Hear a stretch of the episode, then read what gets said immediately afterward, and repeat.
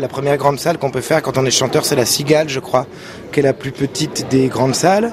On sent qu'on passe un palier quand un tourneur vous propose de faire pour la première fois une cigale. C'est un petit Olympia, une cigale en fait. Je t'attends, tu t'étends sur un autre sujet.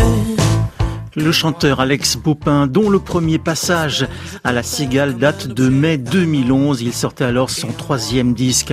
La Cigale, une belle salle à taille humaine, elle a conservé le charme de ces lieux conçus au 19e siècle. C'est un, un, théâtre magique. Le chanteur Gaëtan Roussel. Quand on est euh, sur scène, c'est à la fois euh, assez grand et complètement confidentiel. Donc euh, je ressens ça. Puis c'est un théâtre à l'italienne, le pourpre est encore là, la couleur du velours est encore là. Sous les étoiles, on nous voit à peine. La nuit chasse.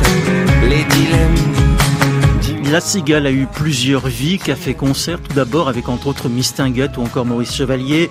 Elle va devenir un cinéma pendant la guerre avant de sombrer dans l'oubli. En 1987, deux ex-brocanteurs la rouvrent. Ils confient la direction artistique à Corinne Mimram.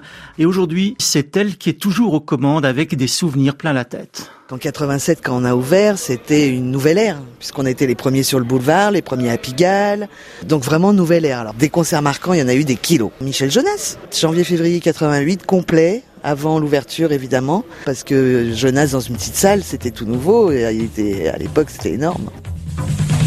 Un peu parti, un peu nage, descend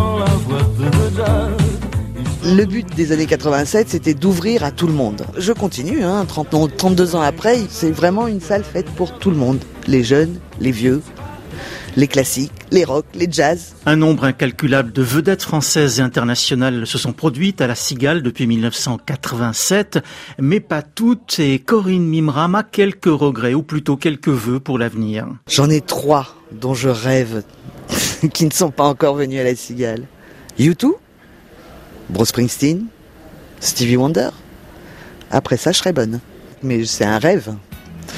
Bon, j'ai rêvé d'avoir Prince, je l'ai eu, hein. Donc on peut toujours rêver. Cette série scène parisienne réalisée par Joé Fronferrier est à retrouver sur notre site internet www.rfi.fr avec les entretiens et les témoignages dans leur intégralité ainsi que des photos.